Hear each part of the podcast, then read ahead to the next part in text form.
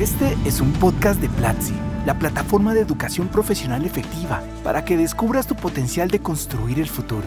Aquí, en Humans of Platzi, contamos historias que merecen ser contadas, retos que merecen ser reconocidos, aprendizajes que merecen ser compartidos. Historias de las mentes que nunca paran de aprender. Bienvenidos o bienvenidas a Humans of Platzi, el podcast de los que nunca paran de aprender.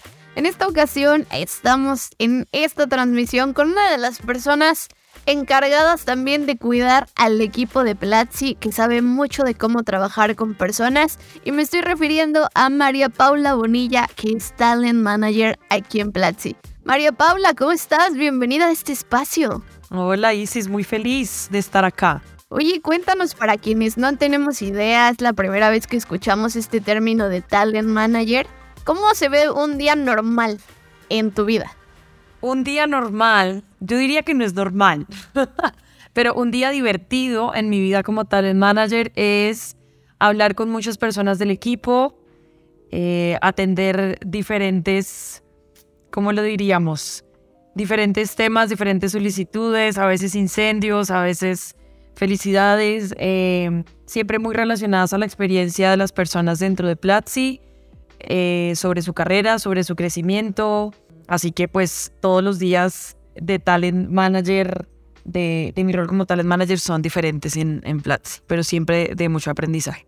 Algo que me da mucha curiosidad de tu perfil, Bonnie, es que has estado curiosa por diferentes áreas de conocimiento a lo largo de tu vida. Quisiste ser bióloga marina, fotógrafa, has explorado intereses que no solamente son distintos, sino que también parecen muy distantes a la elección final que tomaste. Cuéntame un poquito de por qué decidiste estudiar sociología. Sí, sí.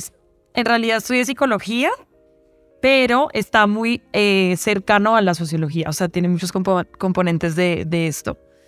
Mm, la verdad es que desde muy chiquita me ha gustado mucho siempre como el arte, los animales, por esto la fotografía y demás. Pero eh, esta respuesta es chistosa, pero en ese momento de mi vida, cuando decidí elegir estudiar psicología, lo hice porque me gustaba mucho y me gusta ayudar a las personas y en mi cabeza psicología significaba ayudar. Entonces, esa fue la razón en ese momento que me impulsó a elegir la carrera. Genial.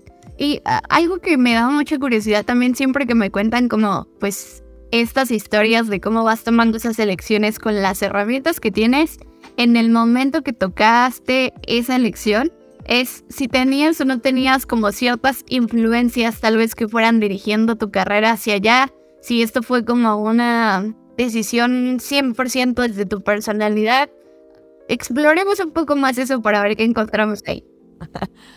Sí, mira, la verdad es que fue una lección rebelde porque la mayoría de mi familia, eh, una parte de mi familia son todos ingenieros e ingenieras y me decían que si yo estudiaba psicología no iba a poder eh, sobrevivir mi adultez.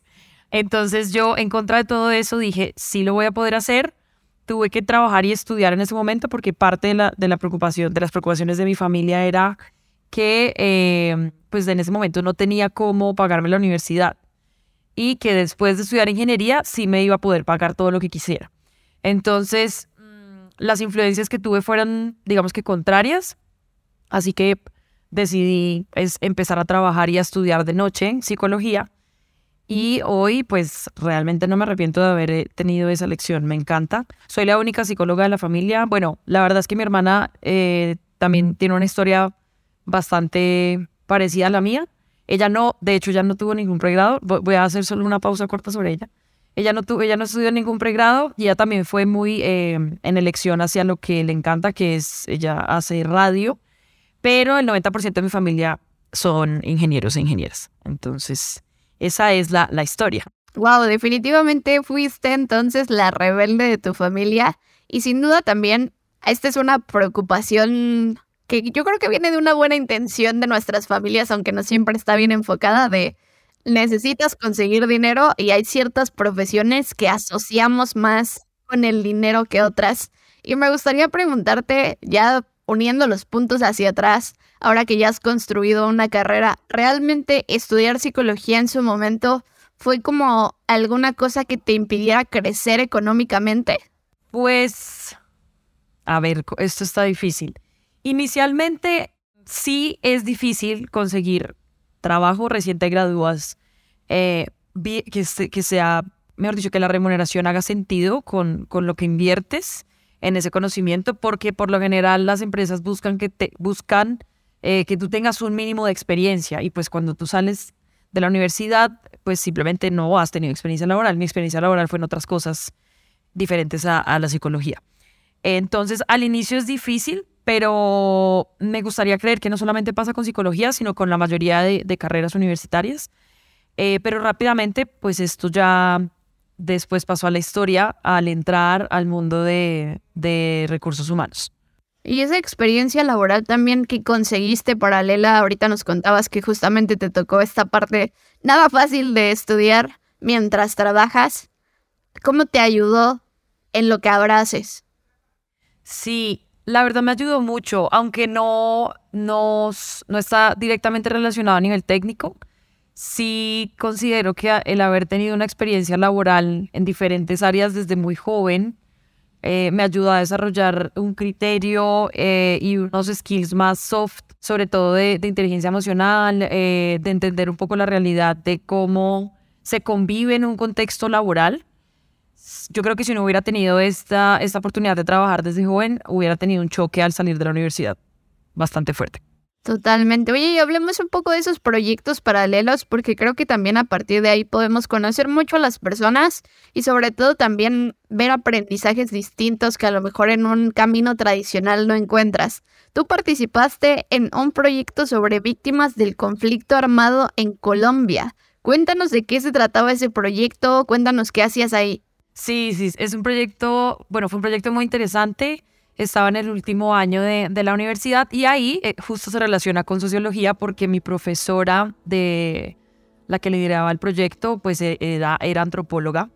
Y lo que nosotros buscábamos en ese momento era investigar sobre la revictimización de las víctimas del conflicto armado.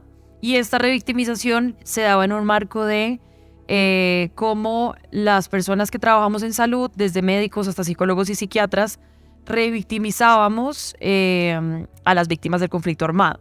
Y esto era básicamente porque cuando una persona vivía un suceso traumático, al momento de contarlo o al momento de buscar ayuda, se revictimizaba porque tenía que revivir los hechos y muchos de los abordajes desde el sistema de salud no eran los correctos. Entonces lo que nosotros analizamos en ese proyecto era cómo, cómo poder eh, construir un mejor abordaje que lograra ayudar a la víctima a construir un proceso de, de ¿cómo se diría esto?, de reconciliación, de sanación, más que de revictimización. Eso, digamos que en, cortas, eh, eh, en historia corta, pues, fue, fue el proyecto y mi papel fue mm, más de investigación y de conversar con estas personas que fueron víctimas del conflicto armado para entender un poco el análisis alrededor de, los hechos. Wow, qué interesante.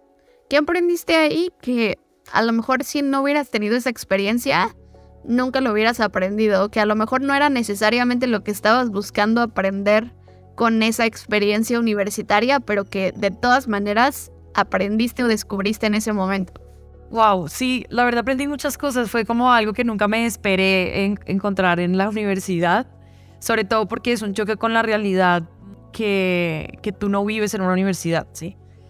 Entonces, dos cosas fundamentales que aprendí. La primera, eh, creo que esto me hizo empatizar mucho con la realidad eh, que hay más allá de lo que vemos en el día a día y es todo el contexto socioeconómico y toda la historia que hay, que hay detrás de, de las poblaciones vulnerables en Colombia. Y sobre todo, lo segundo, que no es menos importante que lo primero, me hizo entender profundamente la responsabilidad eh, que hay en mi rol o en mi, en mi carrera, que es la psicología. Es decir, las personas que estudiamos eh, ciencias de la salud tenemos un nivel de responsabilidad muy alto e impacto con las personas con las que trabajamos, con los pacientes que atendemos. Y ese proyecto me hizo eh, profundizar mucho en, ese nivel de responsabilidad. Oye, yo creo que el siguiente proyecto en el que te involucraste también tiene mucho de esto que nos acabas de contar, que es un proyecto sobre trastornos de ansiedad y conducta suicida. Wow, me, me vuela mucho la cabeza tu experiencia porque digo, qué fuerte enfrentarte a esto y cómo le ayudas a personas que están sufriendo algo tan grave como pensar en quitarse la vida. Entonces, cuéntame un poquito otra vez qué hacías ahí, cuál fue tu experiencia en este proyecto.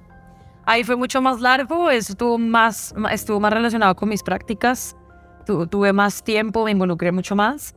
Y básicamente lo, el, outcome o lo que se construyó fue un manual para atender los trastornos de ansiedad, que tenía mucho que ver con, con depresión y demás. Y con conducta suicida fue una experiencia, no tuve intervención allí, pero sí estuve acompañando muchos casos y aprendiendo el abordaje y aprendiendo como qué tipos de personalidad, qué tipos de comportamientos y demás están muy relacionados con esto. Eh, yo, yo creo que es innumerable, son innumerables los aprendizajes que tuve, pero digamos que ahí lo más importante y lo que más aprendí hoy, y esto lo voy a conectar con, con el tema de salud mental, eh, hoy por ejemplo en, en el ámbito de recursos humanos, lo más importante que yo me llevé de eso es que hay muchas cosas que no, que no salen en las noticias, que no salen en un periódico, que no se ven en las redes sociales, pero que son mucho más frecuentes de lo que imaginamos y una de las de esto de, estas cosas pues es el suicidio, ¿sí? Es la segunda razón por la cual eh, muchas personas pierden la vida, ¿sí? O sea, la segunda, el segundo, mejor dicho, la, la tasa de mortalidad está en segundo lugar por suicidio, pues es algo que muchas personas sufren en silencio entonces esto nuevamente me hizo empatizar mucho con em, contextos individuales, con ser mucho más responsable al momento de hablar sobre una persona, hacer comentarios o asumir cosas sobre la realidad de, de, otras personas sin tener el contexto y sin saber realmente qué es lo que viven. Porque sí es algo que pasa muy frecuente, es, es algo que es muy fuerte que por suerte lo que aprendí en, esa práctica es que pues hay varios estilos de abordaje. En este caso lo que yo aprendí fue la terapia dialéctico conductual, que es la terapia que básicamente aborda estos eh, trastornos de personalidad limítrofe y conducta suicida. O sea, sí hay una forma de trabajarlo, sí hay una forma de tratarlo, pero más allá de eso, lo más difícil es eh, como crear conciencia en tu entorno, con tus amigos, a nivel de sociedad, del impacto que tenemos con solamente hacer un comentario sobre alguna persona. Entonces creo que esto fue lo que más me marcó en esto, realmente. Algo que me da mucha curiosidad de lo que acabas de decir y creo que cruza de alguna manera estos tres temas de los proyectos en los que te involucraste, creo que muchas veces la violencia, pero también la ansiedad, pero también pues el suicidio, la depresión.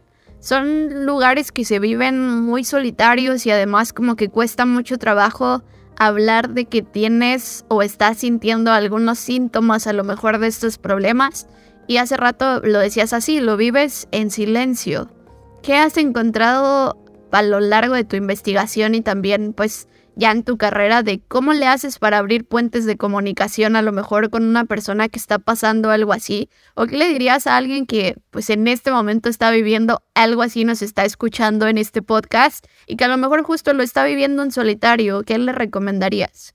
Sí, lo primero es que decirle que no es la única persona que está pasando por esto, que el hecho de que se sienta mal, de que piense en quitarse la vida, de que esté en depresión, no quiere decir que no hayan soluciones, no quiere decir que no pueda construir la vida que quiere vivir.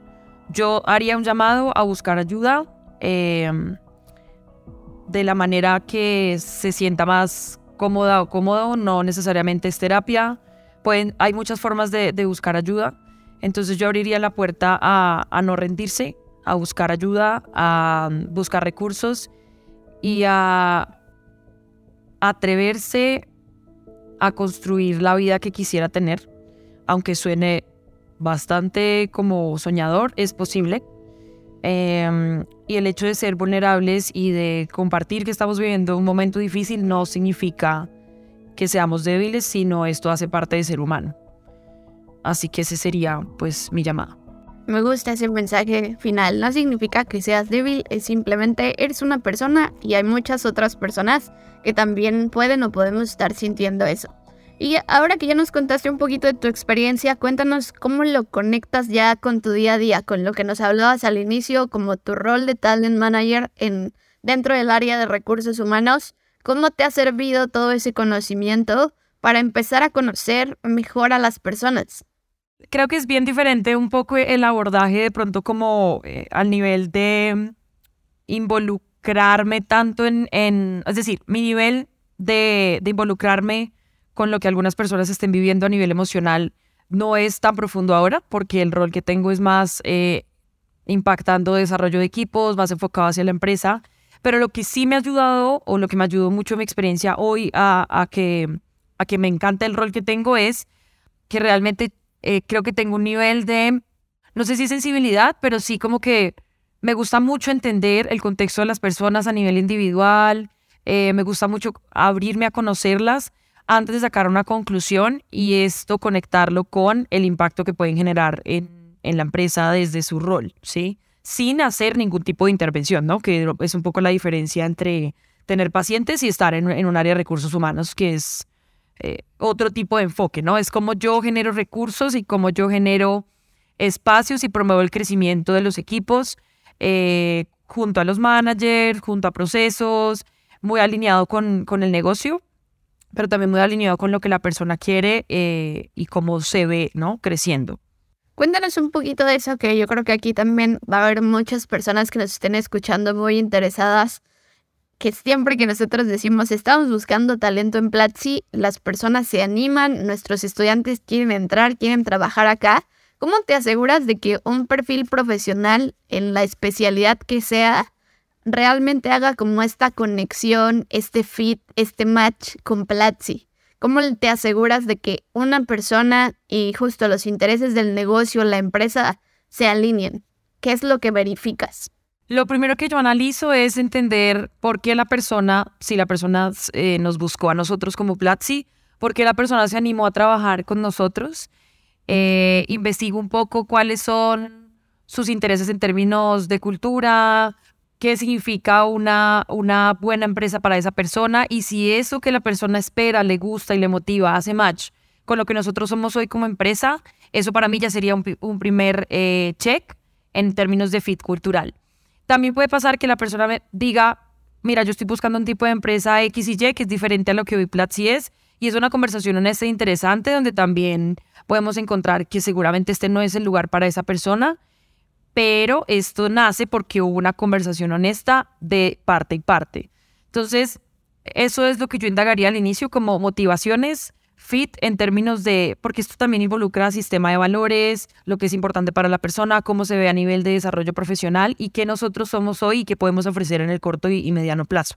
Entonces, eso digamos que a nivel de fit cultural, ya a nivel técnico, pues obviamente es validar si lo que nosotros estamos buscando a nivel de conocimientos, de retos dentro del área hace sentido con la experiencia que la persona tiene, con la que la persona quiere aportar y también un poco como con la experiencia em, y logros que ha tenido en, en otras empresas. Algo que siempre me da mucha curiosidad también de estos puestos que se encargan de encontrar a ese talento es que lo tienen que hacer en tiempo récord. O sea, tú tienes una entrevista, a lo mejor eh, que dura una hora, vamos a poner un supuesto, y después de una semana tienes otra entrevista, pero realmente tienes muy poquito tiempo para conocer a alguien y verificar justo que esta alineación exista. Entonces, para los candidatos, para las candidatas, para las personas que están participando en a lo mejor algún proceso de reclutamiento, ¿cómo, ¿cuáles serían tus consejos para que en el mínimo tiempo posible demuestren que realmente existe ese fit cultural y también que puedan poner hasta adelante todos sus talentos, todo su nivel técnico, pero también esta organización como mucho más humana que responde a lo que la empresa necesita. ¿Cómo le haces para conglomerar todo eso en la mínima cantidad de tiempo posible? Sí, yo, mis consejos serían, uno, prepararse muy bien, es decir, leer sobre la empresa, leer sobre el rol, eh, que, que, vayan muy contextualizados a lo que estamos buscando, que se preparen en términos de tener muy claro qué quieren, qué quieren lograr en el corto plazo, por qué quieren estar en, en ese puesto y por qué quieren estar en Platzi, que sean muy honestos en lo que es negociable para ellos y lo que no es negociable, porque eso nos da una nos abre una puerta de generar conversaciones y que, la, y que la entrevista, más que una entrevista, sea justo eso, ¿no? Una conversación honesta donde podamos indagar a fondo y entender si esta contratación o si esta persona que viene y nosotros como empresa eh, podemos hacer match y puede ser un gana-gana. Entonces sería prepararse muy bien, datearse sobre la empresa y también que tengan muy claro qué pueden aportar, qué quieren aprender, qué es negociable para ellos dentro de una empresa y qué no sería negociable dentro de una empresa.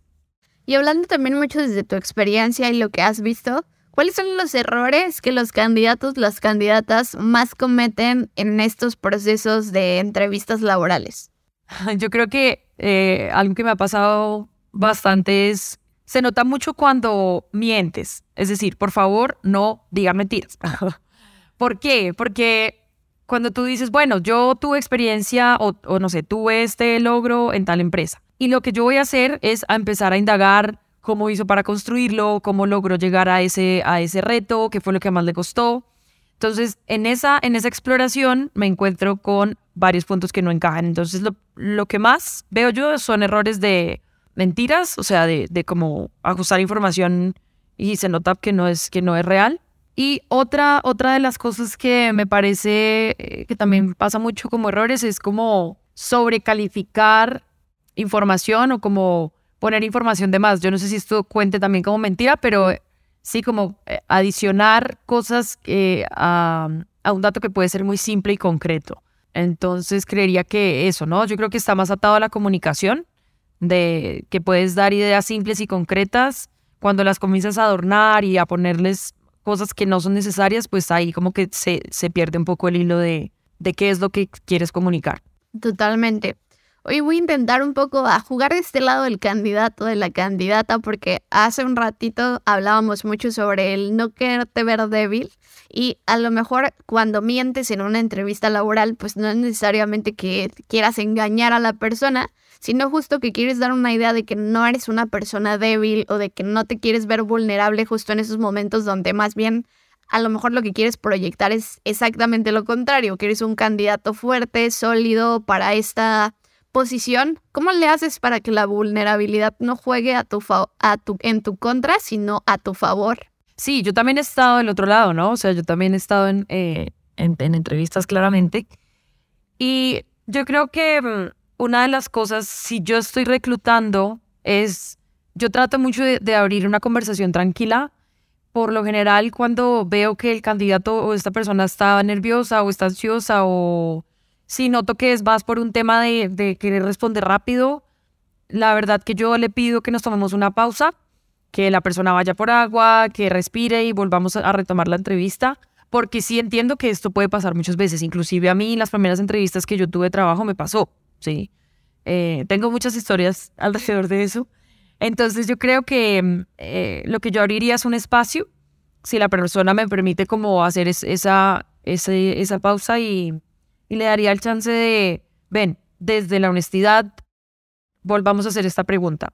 Eh, eso yo daría un segundo chance para responder. Y se vale entonces hacer eso también si tú eres el candidato o la candidata, como de, oye, perdón, necesito un vaso de agua, me deja respirar un minuto porque a lo mejor, no sé, lo que sea, o sea, se vale también pedirlo como candidato, tú como reclutador, reclutadora, ¿cómo lo verías? Yo lo aceptaría. Para mí eso sería una muestra de honestidad. Genial. Oye, cuéntanos un poquito, pues abriste la caja de Pandora, ahora sí que esto es porque tú nos lo dijiste. ¿Cuál ha sido tu experiencia justo pidiendo trabajo en un proceso de reclutamiento? Que hayas dicho como, ok, ya ahora que estoy del otro lado veo que tal vez esta no era la manera de hacer las cosas. sí, este caso fue... Bueno, yo, yo me fui a vivir a Brasil un par de meses y Luego, bueno, renuncié en el trabajo en el que estaba y allá en Brasil, allá mismo en Brasil, busqué varias oportunidades. Creo que el error más grande que yo cometí fue haber buscado trabajo eh, en un estado, digamos que emocional no tan favorable, donde no tenía claridad mental, donde acababa de salir del, del otro trabajo, salí realmente muy quemada y no me di el tiempo de tomarme una pausa y descansar prepararme otra vez para entrar al mundo laboral. Entonces, obviamente en las primeras entrevistas que tuve fue un desastre. Eh, me pasó todo lo que estamos hablando acá. Me pasó que me trabé en las entrevistas, en una entrevista se me salieron las lágrimas eh, y pues al final dije, bueno, ya, o sea, me acuerdo mucho que una, una persona que era la gente people de la empresa a la que me estaba presentando me dijo, María, te, te propongo que paremos la entrevista acá, que te tomes un espacio y volvamos a conversar en un par de semanas. Y eso me hizo reflexionar. Entonces ahí me detuve, me detuve unos tres meses. Después de esos tres meses volví a retomar el proceso de entrevistas y ya con mucha más claridad y mucha más preparación tuve procesos más exitosos. Súper. Oye, te quiero preguntar algo también que un poco lo abriste ahorita con tu experiencia, que es qué pasa cuando estás aplicando, pero a una empresa que no necesariamente es de tu país, cuando estás aplicando a una empresa extranjera, porque creo que muchos de nuestros estudiantes están buscando empleos fuera también de sus países de origen, pero que muchas veces también existen choques culturales de, pues literalmente son culturas distintas, son costumbres distintas y a veces te das en la pared porque no has entendido bien cómo es esa cultura. Entonces, cuando se trata de aplicar a empresas extranjeras, ¿cuáles serían tus consejos? Sí, yo creo que el consejo que yo podría dar desde mi experiencia es... Em, lo mismo, ¿no? Como prepararse un poco, entender cómo funciona esta cultura, buscar personas que ya estén trabajando, si tienes la posibilidad con, esta, con este tipo de, con este país o con esta empresa, que te puedan asesorar, que te puedan orientar de pronto sobre qué eh, tips o qué, cuál es la mejor forma de, abordar este tipo de entrevistas.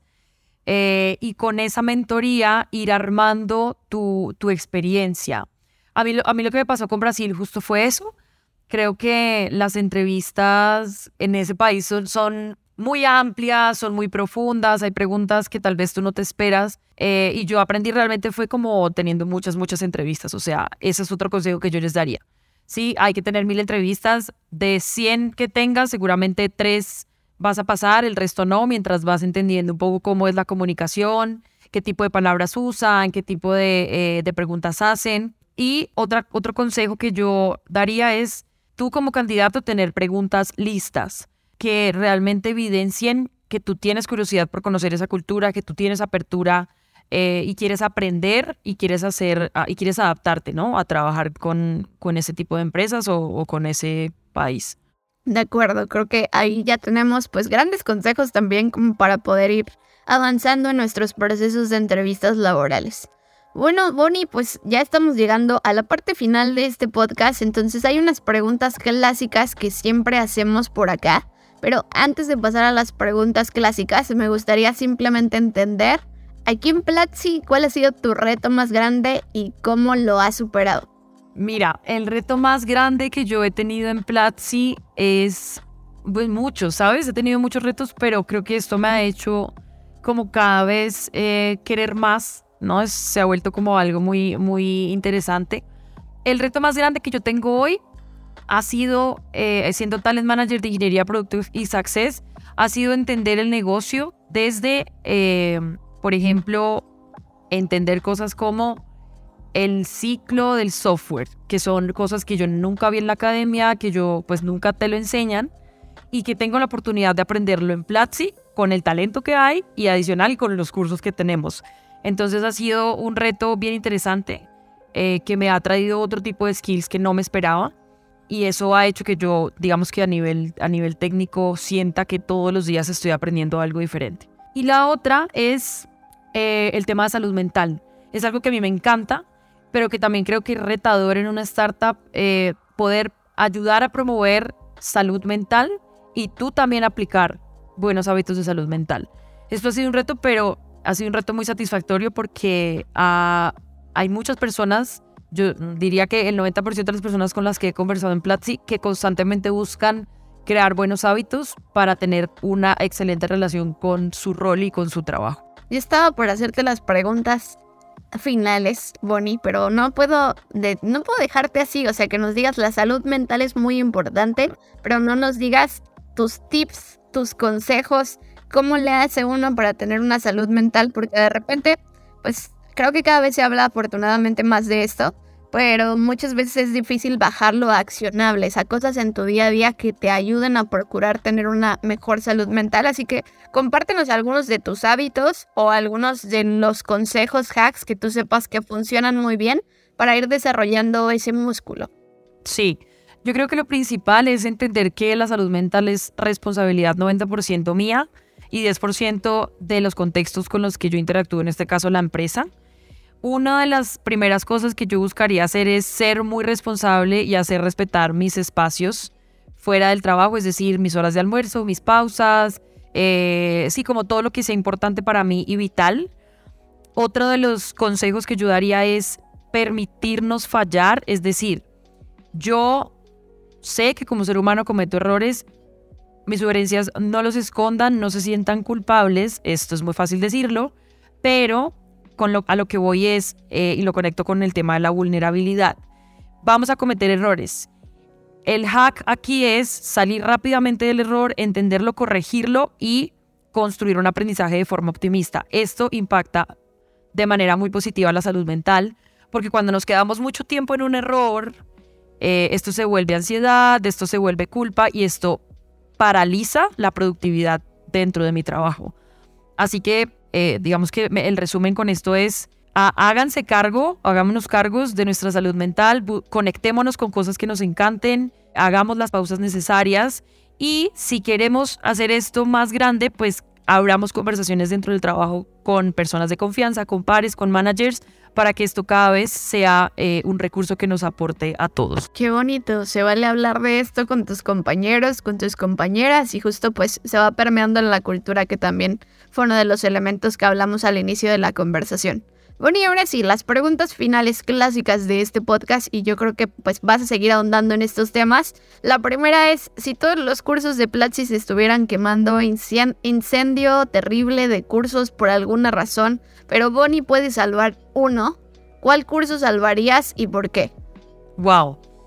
Este curso es hermoso porque habla de seguridad psicológica. Yo salvaría Platzi Leadership que es el curso que está enmarcado en el estilo de liderazgo de Platzi. Y habla mucho de cómo construir equipos, cómo construir seguridad psicológica y cómo impactar el crecimiento individual y grupal de las personas que están en Platzi.